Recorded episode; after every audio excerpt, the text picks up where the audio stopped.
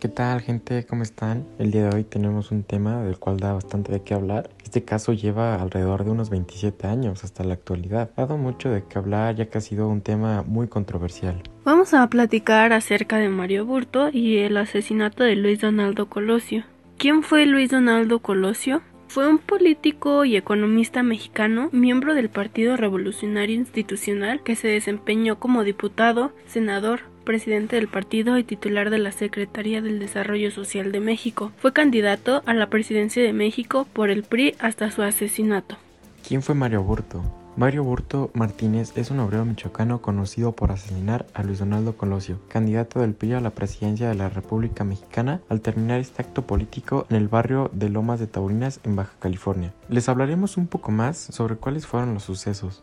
Como ya se mencionó, Mario Burto fue detenido el 23 de marzo de 1994 en Lomas Taurinas, Tijuana, Baja California, al finalizar un evento de proselitismo político en el que el entonces candidato a la presidencia de la República, Luis Donaldo Colosio, fue herido por disparos de arma de fuego, falleciendo horas más tarde. En dicha ocasión, Aburto fue trasladado en calidad de acusado a la agencia del Ministerio Público Federal de la entonces Procuraduría General de la República de esa ciudad y el 25 de marzo de 1994 ingresó a las instalaciones del Ceferezo 1 de acuerdo con la CNDH, las autoridades que intervinieron en el arresto incurrieron en actos de tortura en su contra. La Comisión Nacional de los Derechos Humanos dirigió una recomendación a la Fiscalía General de la República para realizar una nueva investigación en el caso de Mario Aburto, asesino de Luis Donaldo Colosio. De acuerdo con la CNDH, las autoridades que intervinieron en detención incurrieron en actos de tortura en su contra. Mario Burto fue sometido a actos de tortura y omisión por parte de los médicos. Luego de una investigación, la CNDH determinó que elementos de la entonces Policía Judicial Federal, así como agentes del Ministerio Público Federal, que intervinieron en la detención, primeras diligencias ministeriales y en el traslado de Aburto a las instalaciones del Ceferezo, incurrieron en actos de tortura en su contra. Los médicos que intervinieron en los hechos habrían actuado de forma regular al pretender ocultar o tolerar dichos actos. También se acreditó que el personal médico y los custodios de dicho centro de reclusión incurrieron en los actos de tortura. Luego de más de 20 años, Mario Aburto continúa como el único culpable y el autor intelectual del asesinato del candidato Luis Donaldo Colosio. Hemos llegado al final de tu programa favorito. No olvides sintonizarnos la siguiente semana a la misma hora. Les agradecemos por su sintonía. No se despeguen de su dial.